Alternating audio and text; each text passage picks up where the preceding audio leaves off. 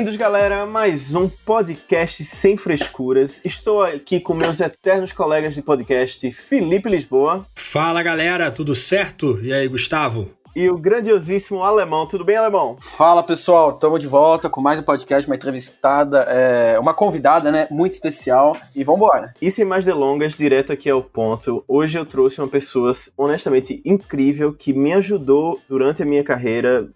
Eu acho que se fosse para eu falar do que ela me ajudou, a gente vai passar o podcast inteiro falando disso. Mas, como eu não quero falar exatamente desse ponto, eu acho que tem uma coisa mais importante pra gente falar, para falar um pouquinho sobre ansiedade, inteligência emocional. Eu trouxe aqui aqui a Maristela Lofreda. Tudo bom, Mari? Tudo, Gustavo, e você? Tudo ótimo. Muito obrigado por ter, ter aceitado participar do podcast com a gente. Eu acho que essa conversa de hoje vai agregar muito pra galera que tá escutando a gente, viu? Ah, tomara que sim. Tô ansiosa por isso. Tamo no tema certo, então. Um, antes da, da, gente começar, Mari, eu queria que você fizesse uma apresentação pessoal, falasse um pouco da tua jornada até aqui, para dar um pouquinho de contexto pra galera que tá escutando. Bom, vamos lá. Hoje eu sou sócia de uma empresa de coaching e consultoria, a Amblur. Como o próprio nome já diz, significa desembaçar, clarear, tornar nítidas as nossas ideias, a nossa visão. E é isso que a gente faz nessa empresa. E como é que eu cheguei nessa, nessa minha vida empreendedora? Foi depois de 30 anos de carreira, de vida corporativa, passando por empresa americana, empresa europeia, brasileira, participei de processos de fusão, de cisão, já tive na ponta da empresa comprada, já tive na ponta da empresa que estava comprando. Então eu tive cenário para todo tipo de ansiedade que vocês podem tudo, né? imaginar. Né? Já fui demitida, já passei por várias situações de, de ameaça de perder meu emprego e tudo isso tendo feito quatro pós-graduação depois da minha faculdade e tendo sido mãe muito cedo. Então, então, eu me considero praticamente uma especialista em ansiedade, porque eu fui muito ansiosa. e justamente nessa questão de coach, né, Mari? Porque você teve essa, essa carreira de mais de 30 anos, essa carreira corporativa, e fez essa migração para o empreendedorismo através de consultoria e coach. Como foi essa migração assim para você? Bom, primeiro foi um, uma base de independência financeira, que eu recomendo para todo mundo. Isso me permitiu fazer escolhas escolhas. Então, eu escolhi para o meu pós-carreira executivo trabalhar com o que eu mais gostava, que foi trabalhar com desenvolvimento de pessoas, desenvolvimento de líderes e contribuir para que as pessoas desenvolvam as suas carreiras. Então, hoje o foco da minha consultoria é desenvolvimento de carreira e liderança. Eu acho que, antes de mais nada, quando a gente fala de coach da Umblur, eu acho que é legal a gente fazer a distinção, porque quando eu acho que a palavra coach como um todo, ela hoje acabou tendo um sentido meio pejorativo, né? Quando você fala coach, a galera imediatamente imediatamente pensa naqueles coaches quânticos. Cara, aquilo não é coach. Coach é uma pessoa que tem uma experiência do caramba, uma experiência profissional real, como a Maristela falou, 30 anos de experiência, toda e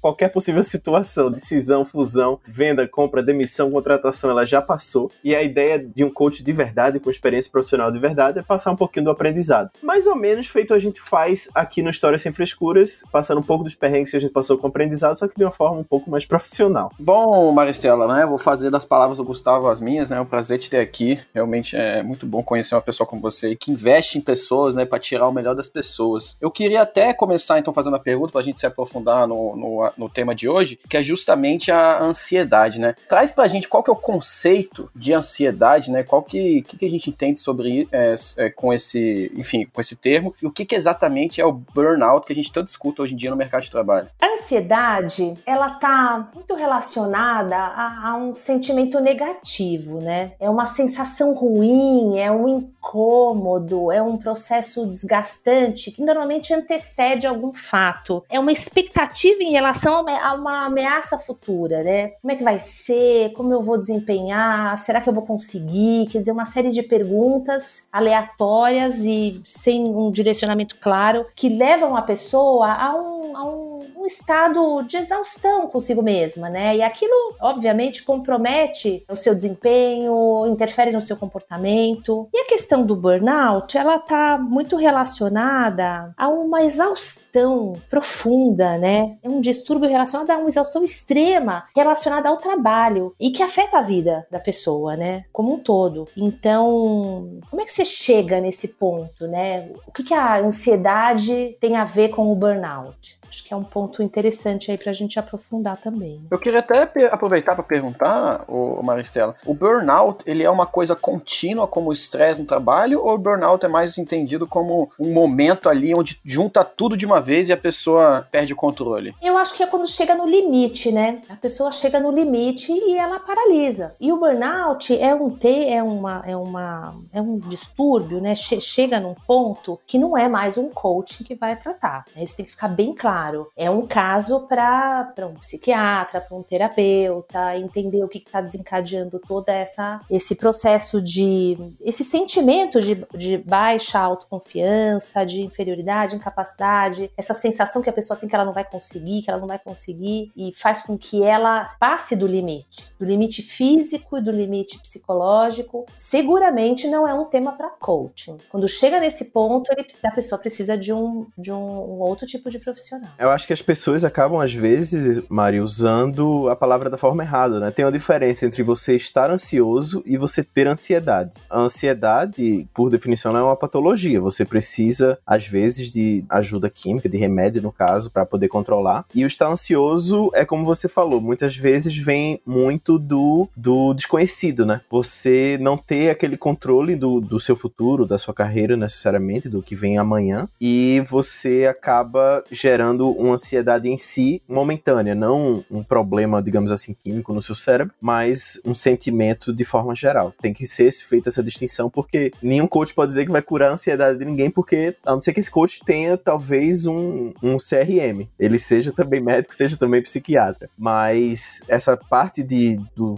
falta de controle, aí eu acho que entra no âmbito de um consultor de carreira, de, de um, de um coach de carreira, que é justamente para ajudar a permear nessa, nesse desconhecido da jornada de trabalho. É justamente para trazer a ajudar a pessoa a encontrar clareza sobre o que, que ela quer, sobre o que é importante para ela, que está sob o controle dela, e aí, e aí sim, é, as, as ferramentas e as, os métodos para que ela possa desenvolver meios né, de, de se preparar para isso, sim, vão contribuir, não tenham dúvida, para o melhor controle da ansiedade. Bom, é, você comentou com a gente aqui né, que você é especialista em ansiedade, muito também porque você sentiu isso na pele, né? Então você poderia falar para a gente um pouco de como que você lidou é, com, a, com a ansiedade ao longo da sua trajetória e também falar um pouco sobre inteligência emocional, né? Eu acho que a gente chegou a comentar aqui, mas seria interessante a gente abordar um, um pouco mais a fundo sobre sobre esse tema? Eu confesso para você que eu não sei como eu lidei, eu fui levando, né? Mas, não, você fez essa pergunta, eu voltei 20 anos atrás, como é que eu me senti, né? Quando a empresa que eu trabalhava foi vendida, quando eu soube que a gente ia ter que fazer uma fusão.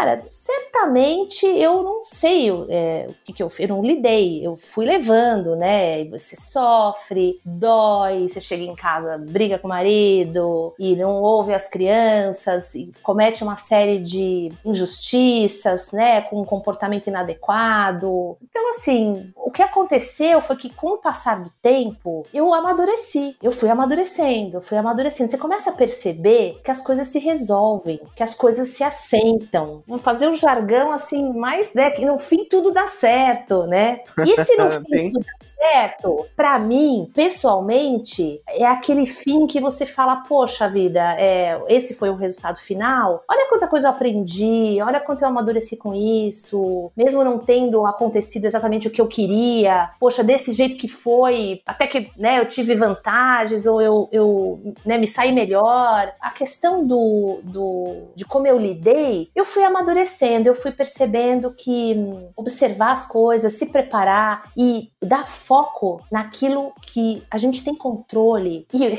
é o que faz a grande diferença. E o que, que a gente tem controle? A gente tem controle sobre nós mesmos. Eu tô falando de autocontrole, de autoconhecimento, de autopercepção, autoestima, da nossa capacidade de se expressar, de interagir, de controlar estresse. E tudo isso tem a ver com inteligência emocional. Eu acho que não tem fórmula mágica, né, para você aprender a lidar com essas coisas, porque você não tem como. A única coisa sobre a qual você tem controle é sobre você. Isso não significa talvez nada no âmbito de uma empresa, né? Porque quando, por exemplo, certamente a fusão ou a cisão não foram culpa da Maristela. Tipo, a Maristela poderia ter sido a melhor funcionária da empresa, mas não vai mudar a situação da empresa que precisa fazer uma fusão ou uma cisão. Então sempre vai ter coisa que tá fora do teu controle. E tudo bem, né? Eu acho que faz parte da, da caminhada de todo mundo. É, não tenha dúvida. E nessa hora, parece que fica um vazio, né? Poxa, tá fora do meu controle, eu me apego ao quê, né? E é nessa hora que ter clareza do que realmente é importante para você é que vai fazer a diferença. Naquela hora em que você tá numa situação de estresse, de falta de informação, que é a, né, a principal causa, se a gente para para pensar, é a principal causa da ansiedade, é quando você não tem informação, você não sabe o que vai acontecer. Então você fica ansioso porque você está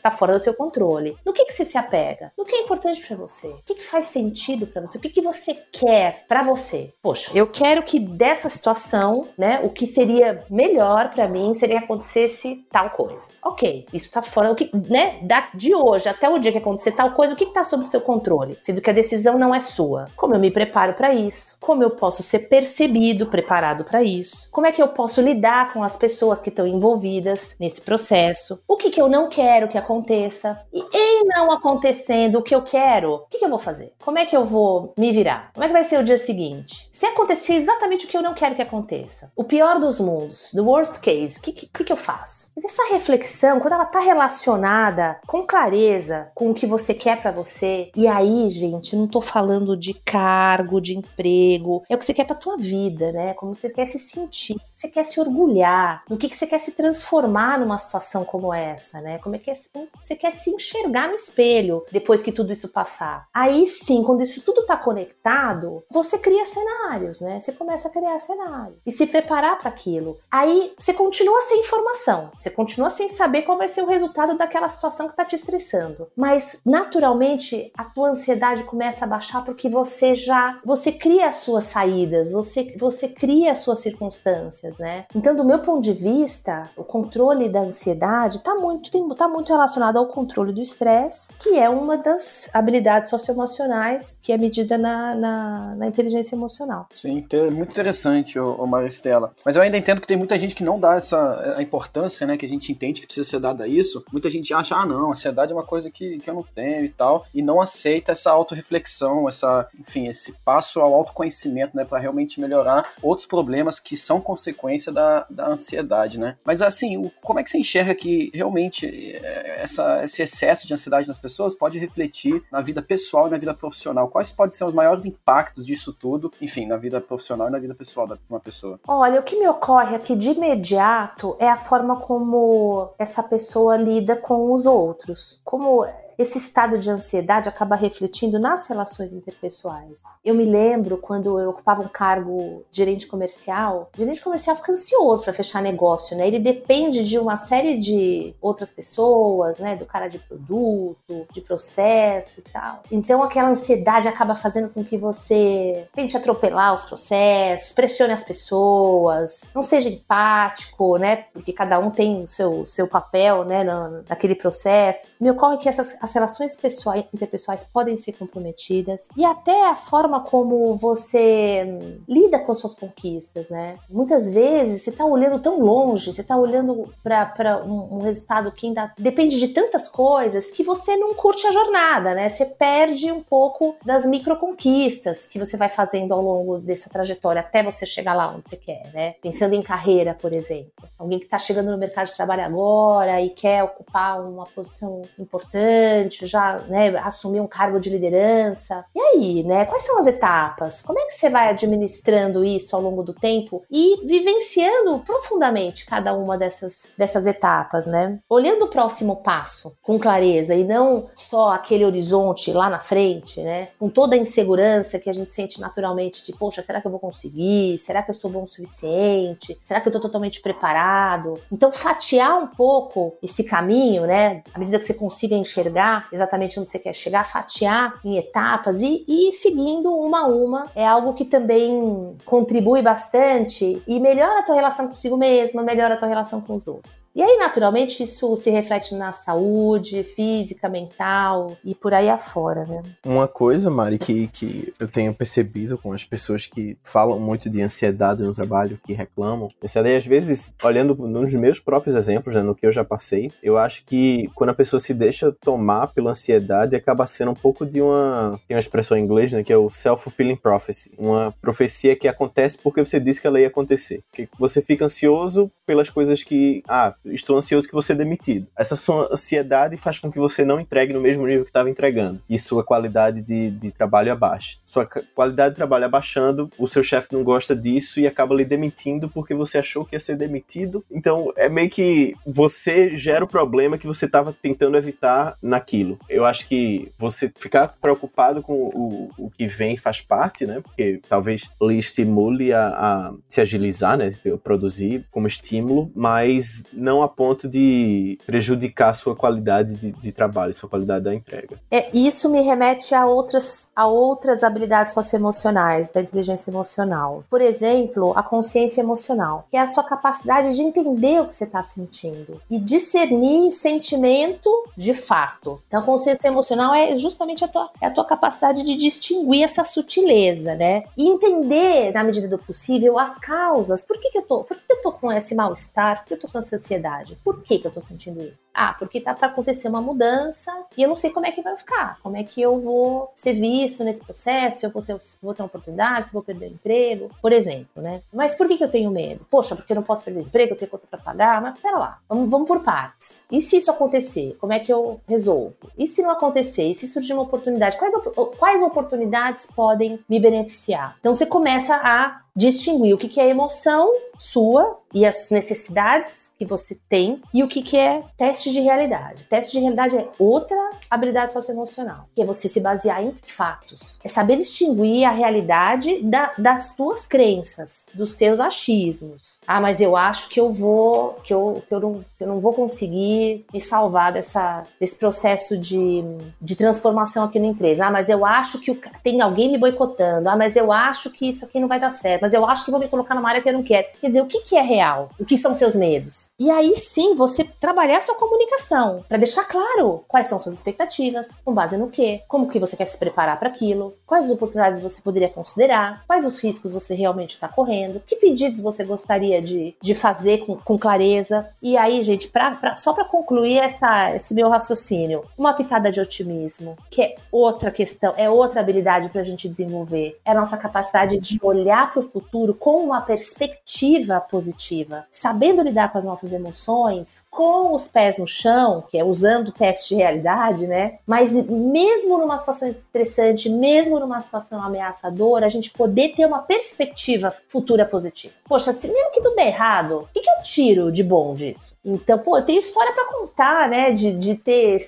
né, trabalhado numa empresa que foi vendida, de ter feito cisão e tinha outra pessoa com cargo na, igual ao meu na outra empresa. Isso tudo me deu musculatura, me deu experiência, me trouxe aprendizado, me provocou a, a errar e refletir sobre isso e tentar fazer diferente. Enfim, a gente tira coisas positivas ao final, certamente. Legal, Maristela. Eu acho que se, seria legal para a galera a gente resumir em dicas práticas como combater ou como evitar, de certa forma, a ansiedade. Se você pudesse dar três dicas mais diretas assim pra galera, eu acho que você já tocou um pouco sobre isso ao longo do podcast, mas três dicas diretas como lidar com a ansiedade para os nossos seria excelente. Muito bem. Primeira dica: autoconhecimento. E é uma dica muito grande, porque tem bastante coisa dentro da gente para conhecer, né? As nossas potencialidades, nossas, as nossas preferências, entender como a gente funciona. Isso ajuda muito a lidar, entender o que a gente está sentindo, lidar com o que a gente está sentindo. Então, invistam nisso, porque isso ajuda a gente a amadurecer também como pessoa e como profissional. Segunda dica: tenham sempre um plano B para tudo. Plano B ajuda a gente a baixar a ansiedade. Porque se tudo der errado, você tem um plano B. E sempre dá para pensar nisso, ok? Terceira dica: tem um hobby, sai fora um pouco do, do ambiente de trabalho para se realizar com você mesmo. Um hobby, seja de qual for, aquilo que te dá prazer, que te,